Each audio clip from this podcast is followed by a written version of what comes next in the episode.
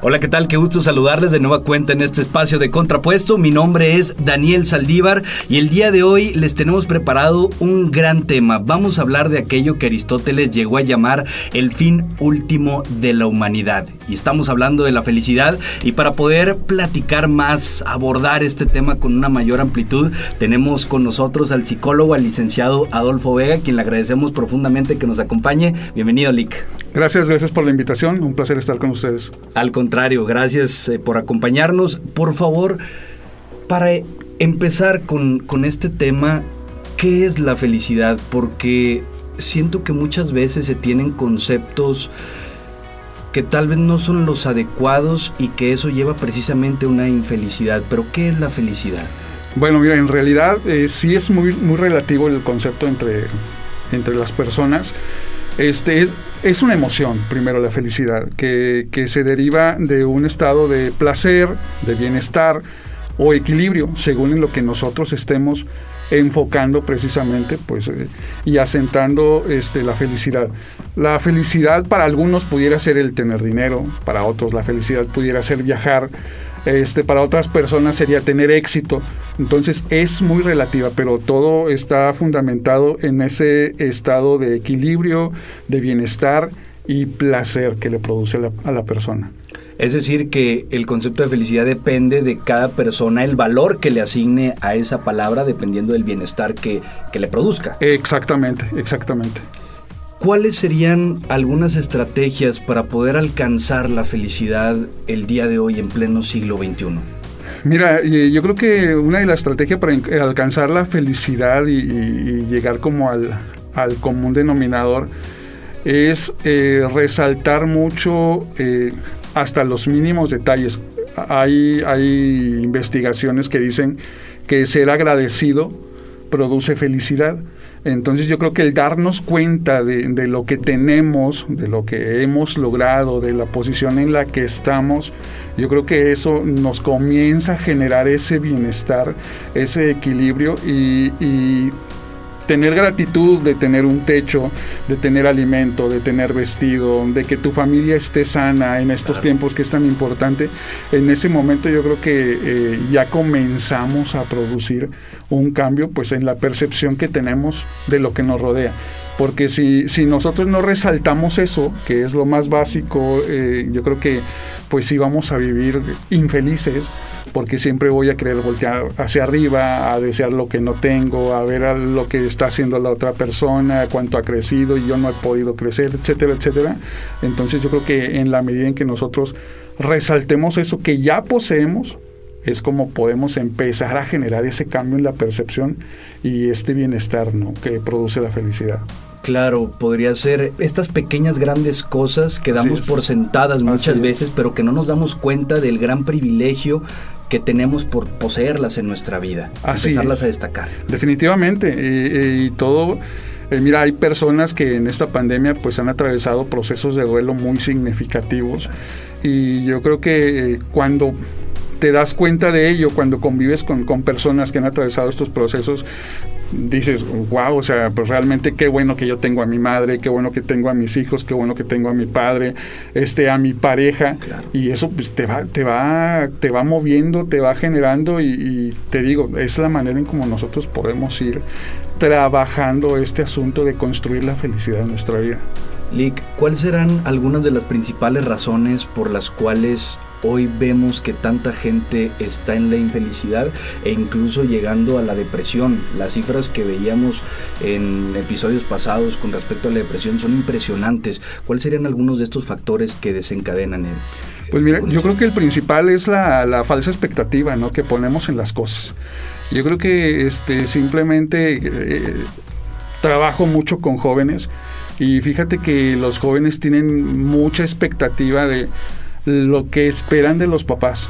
Actualmente hay una gran, gran cantidad de jóvenes que están atravesando por un sentimiento de soledad. Esta soledad provoca infelicidad en ellos. La soledad no, no quiere decir que los papás los tengan en abandono, pero lamentablemente las relaciones que existen entre padres e hijos este, no están basadas en, en valores afectivos. Entonces un chico que se acerca con su mamá o con su papá y le comenta alguna situación y el papá al omitir validar sus emociones, es decir, ok, entiendo que estás triste, que estás molesto por esta situación, eh, vamos a hacer esto, vamos a hacer otro, al, al no validarlas, eh, hace que el niño se sienta incomprendido y esta incomprensión da esa sensación de soledad. Entonces yo creo que la expectativa que tenemos de los demás es lo que puede estar generando mucho ruido para, para no, no alcanzar esos niveles de felicidad. Entonces los chicos están realmente acompañados. A veces falta la estrategia como papás de, de acercarnos, de entablar un diálogo, de entablar lazos afectivos. Y en este caso en los jóvenes realmente sí es preocupante ver ese tipo de, de, sensaciones y percepciones porque como lo, lo, comentas, realmente los estados depresivos están comenzando a surgir. Entonces, platicando con un chico el día de hoy, me decía, es que pues estoy rodeado de compañeros, pero creo que amigos no tengo. Y en mi casa le platico a mi mamá y mi mamá me chuta, dicen ellos, me chuta, este, y me dice, ya, ya, no pasa nada, este, ponte a hacer esto, ponte a hacer lo otro, y como que hay un desplazamiento, y entonces les empieza a generar a los chicos esa sensación de que, y luego a quién le platico, qué hago, de quién voy a recibir, ¿no? No, no, para ellos es bien importante este, el sentirse aceptados, reconocidos, y esta, esta integración y validación de emociones, pues hace que, el chico se tenga ese sentimiento de pertenencia también. Entonces ya va desapareciendo la, sensación de soledad, pero yo creo que es eso, al final de cuentas la, expectativa, ponemos muy por encima lo que esperamos de los demás. Eh, eh, aquí hay, hay dos puntos que quisiera destacar. Primero el tema de las relaciones.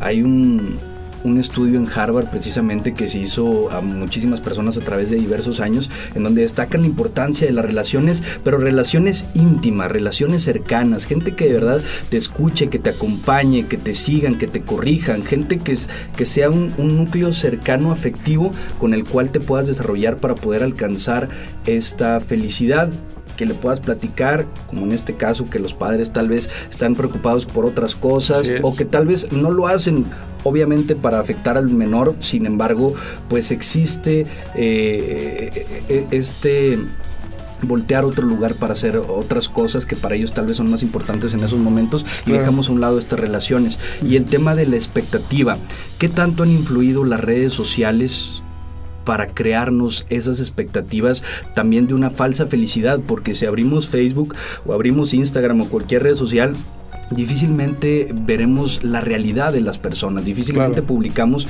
eh, ese estado tal vez triste o solitario que muchas veces llegamos a afrontar todos en la vida y únicamente se publica aquello aspiracionista que pues no siempre es fácil alcanzar y eso generaría alguna frustración.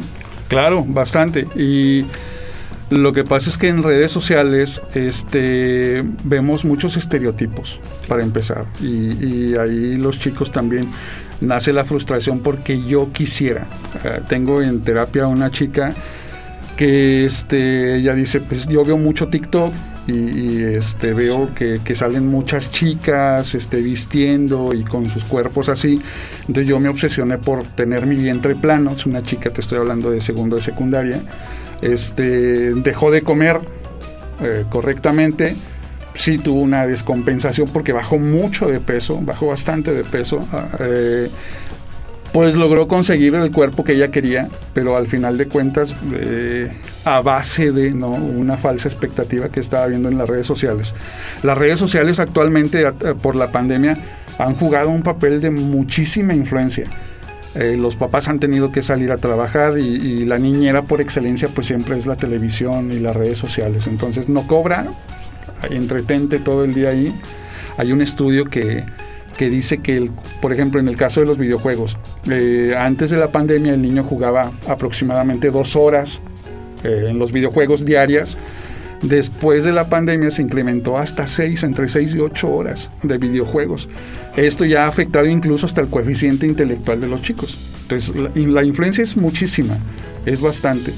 y al final de cuentas también va creando esta sensación de, falsas expectativas y de soledad, porque el niño pasa horas sentado solo este y al final de cuentas lo, lo, retiras de la consola y se le acaba el mundo. Claro. Sí, entonces ahí tenemos casos de chicos con intento de suicidio porque el papá le castiga la consola, le castiga el celular y se les acaba la vida. Aquellas personas que tal vez están pasando por momentos duros, difíciles, de infelicidad, ¿cómo se les podría decir que pasen a la felicidad? ¿Cómo se podría trabajar en ellos para que pasen de ese estado a uno muchísimo más pleno? Híjole, este, mira, sí, sí es difícil, no es imposible, pero yo creo que necesitamos comenzar con eso que platicábamos ahorita, en cuestión de trabajar la gratitud, de reconocer lo que realmente tenemos, lo que poseemos, de lo que estamos rodeados. Este, yo creo que tenemos que comenzar con ello, ¿no? Porque no podemos ser felices con algo que de lo que carezco, ¿no? Entonces, eh, por ejemplo, tú le puedes decir a alguien, pero sé feliz, mira, no estás solo, tienes a tu familia, pero su familia pues, es totalmente perdida, ¿no? Entonces sí es trabajar más con lo que sí tiene, este, y, yo creo que de esa manera podemos comenzar a, a, generar el cambio con lo que ya posee esa persona. Incluso son herramientas internas, ¿no? Este, tu personalidad, tus habilidades, tus destrezas, empezando a reconocer eso, hay que comenzar a generar cambio. Una persona que se encuentra en estados depresivos y que es infeliz muy difícilmente va a tener un campo de conciencia pleno como para entender algo más complejo. Por eso tenemos que comenzar con cosas sencillas que tiene él a la mano y sobre eso comenzar a generar el cambio. Y es que aquí justamente entra lo que nos mencionabas al principio de la subjetividad de la felicidad. Totalmente. Porque hay personas que parece a los ojos de los demás que tienen absolutamente todo, pero que por dentro no se sienten felices, que no se sienten plenos, que hay un vacío dentro de ellos, a pesar de que los demás pudieran parecer que es la vida ideal, la vida que todo mundo estaría aspirando, pero por dentro no existe esa felicidad. ¿Crees entonces que podría ser también un tema de perspectiva acerca de la realidad que se tiene, lo que para unos podría parecer algo muy bueno, para otros podría parecer algo muy malo y que desde ahí se podría comenzar a trabajar también? Sí, claro, claro, este la percepción es muy individual. Este, decía un chico en el cole, este, me siento cansado, y, lo decía el chico llorando, dice, me siento cansado porque vengo al colegio y, tengo que fingir que estoy contento, tengo que fingir para ponerme a jugar con mis compañeros y, realmente no tengo el ánimo. Y cuando salgo de aquí me siento súper mal porque ah, me siento agotado, porque tuve que forzar mi mente, tuve que forzar todo mi cuerpo, ¿no? Para fingir algo que no soy, que, que es algo que llamamos nosotros la felicidad disfrazada, ¿no? Y que se da mucho eh, incluso en, diciembre que se incrementan los estados depresivos. Pero sí este debido a esa subjetividad pues eh, para algunos hay no sé, tal vez un reto que te pongan en el trabajo, ¿no? Te vamos a cambiar de área, vas a tener estas funciones. Para algunos van a decir, no, o sea, la verdad es que, ¿cómo le voy a hacer? Me empiezo a preocupar, a tensionar, a estresar, a, a ponerme ansioso. Y para otro va a decir, qué padre, o sea, voy a tener la oportunidad de conocer, de aprender en este sentido, de relacionarme. Es súper subjetivo, ¿no? Entonces, yo creo que tenemos que primero conocer a las personas, ¿no? Para poder trabajar en ellas lo que realmente es esencial para ellos. No podemos, por ejemplo, algo que creo que necesitamos como papás es realmente conocer a nuestros hijos. Y yo le puedo decir a mi hijo, bueno, yo puedo procurar la felicidad de mi hijo comprándole una consola o comprándole cualquier cosa o llevándolo de viaje, pero tal vez la felicidad para él radica en otra cosa y por más que yo lo pueda rodear de, objetos, pertenencias, cosas materiales, al fin y al cabo creo que todo lo estoy echando en, nada porque lo que él realmente busca es atención. Fíjate, hay un estudio que dice que el tiempo de calidad en nuestro país que comparte el papá con el hijo es de cinco minutos diarios. Cinco minutos, es un tiempo de calidad, es sentarte, platicar con él, verlo a los ojos, retroalimentar, validar, etcétera y a veces creemos que sentarnos con ellos a ver fútbol y estar las dos horas sentados viendo el partido ya es tiempo de calidad, cuando nunca se hablan, nunca se miran. Entonces creo que hay muchísimo ¿no? por, por hacer en ese sentido de, de tener tiempo para, para compartir. Ese es el verdadero tiempo de calidad. Tener comunicación asertiva, estrechar lazos cinco minutos al día. El dato me dejó impactado porque de 24 horas, cinco minutos, además a los hijos que regularmente los padres eh, se sacrifican, trabajan duro, eh, dejan muchas cosas, muchos gustos personales de lado por tratar de dar lo que mencionan, lo mejor para sus hijos. pero no nos damos cuenta que muchas veces no es lo material, no es el nivel de vida, sino es la calidad de vida con esa atención que se le está dando. Entonces habría que replantearnos, ¿no? Absolutamente. Y fíjate, yo creo que este, muchos papás este, trabajamos para dar, para en nuestros hijos sanar un pasado. Claro. ¿No? Entonces, este, a lo mejor a mí me faltó y yo quisiera que no les haga falta a ellos, que no sufran, que no padezcan. Y creo que a veces el enfoque está en eso y por eso pues, me mato trabajando y le invierto mucho tiempo y llego a la casa súper cansado y llego y hago y hola, ¿cómo están? Pero creemos que porque Lola, ¿cómo están? ¿Cómo te fue? Y ya es todo y el tiempo de calidad. Y pues, no, no, la verdad no nos damos cuenta y, desde ahí creo que necesitamos replantear bastante. Lick, sobre el caso de este joven que nos mencionabas que llegaba exhausto y que tenía que estar fingiendo estar feliz, es un fenómeno que hemos visto mucho, no sé, no sé si tenga desde siempre, pero al menos en los últimos años creo que se ha potencializado también por las propias redes sociales y también por estos que de repente se denominan como gurús o coach y que dicen hay que estar felices y siempre felices, pero tenemos que saber también que el dolor o el sufrimiento es parte de la esencia humana y en algún punto los vamos a tocar no quedarnos ahí o cómo lo ves? Sí, efectivamente, mira, este, eh, estos coaches que, que, mencionas, este, la motivación dura muy poco. En realidad la motivación dura muy poco tiempo y es muy pasajera.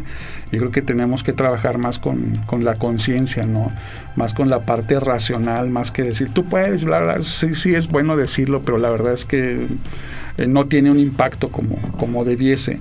Eh, creo que sí necesitamos más ah, irnos directo a la, a la conciencia de los chicos, a, descubrir sus, sus, necesidades y sobre ello comenzar a, generar esos cambios que, que necesitamos. Entonces, eh, hay, hay, mucho que hacer. Eh, a veces creemos que en Internet encontramos todas las herramientas y no es así. Es como, por ejemplo, me duele, me empieza a doler el brazo izquierdo y me meto a internet y ¿por qué duele el brazo izquierdo? Y empezamos a ver un montón de cosas y hasta nos sugestionamos, ¿no? Ay, sí, exacto, ¿no? El corazón y cuánta cosa. Este, pero eh, es lo malo, ¿no? A veces el internet pues no siempre es bueno y si no tenemos un acompañamiento, pues, nos vamos a nos vamos a ir por otro camino que no ayuda, ¿no? Y que lejos de ayudar, pues nos va a generar mucha inseguridad, desconfianza, ansiedad, y pues sí es malo. Creo que necesitamos tener bastante control sobre el, uso de las redes sociales. Eh, ya pasamos del uso al abuso y, creo que en la medida en que nosotros podamos estar más al pendiente de nuestros hijos, ver qué es lo que están haciendo, eh, pues eh, vamos a tener un cambio. Fíjate, me mm, tocó una chica de, también allí que la niña no quería ir a la escuela y lloraba en la mañana cuando la despertaba a su mamá y lloraba y lloraba porque no quería ir a la escuela. Entonces empezaron a suponer que a lo mejor había alguien que la estaba molestando, que tenía una mala relación con la, con la Miss, etcétera. Y cuando, cuando hago la entrevista con la niña, resulta que la niña dice, es que yo no quiero venir a la escuela porque en la noche mi mamá que me apaga la televisión este, y me cierra el cuarto y me apaga el foco, este, yo abro el cajoncito y saco el celular y me quedo como hasta la una dos de la mañana y en la mañana que me despierta pues, estoy súper cansada, bien desvelada y no quiero ir a la escuela. Y dice la mamá, ya cuando hablamos con la mamá, dice la mamá, pero ¿cómo? O sea, ¿cómo es posible que agarre el celular yo creyendo que está dormida, ¿no? Y haciendo un montón de conjeturas, pues porque no estamos al pendiente. Creo que, que por ahí vienen muchas cosas también. Y fundamental que lleven este acompañamiento con una persona especializada que pueda ver el caso en concreto, porque si bien hay reglas que tal vez son generales o que aplican para el estudio, para la teoría, pero se tienen que individualizar para poder resolver el problema particular de que está presentando. Sí, sí, sí, es bien importante la, atención este, que, se le brinde a los chicos de manera profesional y, muy particular, no muy personalizada. desde el sistema educativo sabemos que pues ustedes tienen este acompañamiento, lo cual es increíble para poder detectar todas estas motivaciones que llevan tal vez a que el pequeño no se sienta en plenitud y para ende se pueda desarrollar de la mejor manera en el tema académico e informacional en general. Pero ¿qué le hace falta a la educación en general en nuestro país? ¿Por qué no habrá este acompañamiento psicológico si ya sabemos que es algo fundamental incluso más que otras materias que se estuvieran viendo en clases. Híjole, la verdad este creo que este se le necesita reconocer bastante el impacto emocional de los chicos porque eh, definitivamente un chico que llega a, la escuela con algún tipo de conflicto, con alguna preocupación, con, algo que haya incluso vivido, simplemente en la mañana cuando sales al trabajo y se te hace tarde, pues traemos a los chicos de que súbete, ya preparaste la mochila, sube tu mochila, este, lonche, ayúdame, bla, bla, bla, bla. O sea, ya subes al niño al coche estresado y luego más si vas discutiendo con tu pareja, para cuando avientas al niño a la escuela, por así decirlo, este, y se sienta en su butaca, el niño trae un, un manojo de emociones bien tremendo.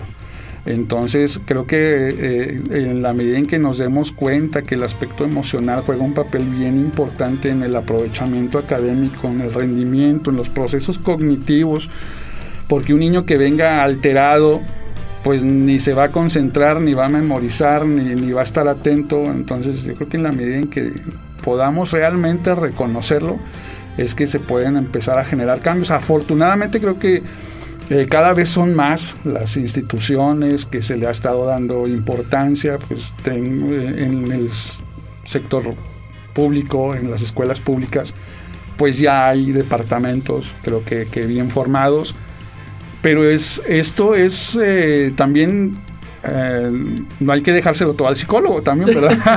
sí, claro. Porque yo creo que este es un trabajo en conjunto. Claro. Este es, es eh, atender el aspecto emocional, pero también es trabajarlo en casa. ¿verdad? Mientras no trabajemos en conjunto con la casa, pues no, no vamos a lograr grandes cosas, ¿no? Eh, y para aquellos chicos que ya están requiriendo de un apoyo profesional externo, este, también es importante trabajar de la mano con el apoyo del psicólogo externo, los papás y el colegio para, para que los engranes vayan realmente funcionando. Por supuesto, hacer sinergia y no cargarle la mano únicamente a una persona y después hacerla responsable por la felicidad o infelicidad de, una persona, sino que eh, hay que dejar de mitificar el hecho de ir con los psicólogos. Afortunadamente cada vez se va rompiendo este tabú y, y, es más común y tampoco esperarnos a que se derrame el vaso hasta que ya estemos en una posición muy vulnerable con temas incluso de pensamientos suicidas y demás, sino de ir a hacer, a que te hagan un acompañamiento simplemente para tú también conocerte muchísimo mejor y poderte desarrollar de mejor forma en tu ámbito en general, en todas tus relaciones personales, laborales, sentimentales y de esta forma pues ser la mejor versión tuya y alcanzar pues esto que siempre estamos buscando, que es la felicidad. Licenciado, te agradecemos muchísimo que nos hayas acompañado el día de hoy, muy interesante, ojalá que en próximos episodios nos puedas volver a acompañar porque sabemos que es un tema muy muy amplio pero no sé si quisieras mandarle algún mensaje a las personas que nos estén escuchando. Este, bueno, el mensaje, pues, este, no sé, que tengamos más, más tiempo de calidad con nuestros hijos, que seamos más empáticos, que validemos sus emociones. Eh, creo que en la medida en que podamos compartir más tiempo de calidad con ellos, eh, vamos a reducir muchísimo, muchísimo este, el problema de, soledad, el problema de, de estados depresivos necesitamos conocer a nuestros hijos.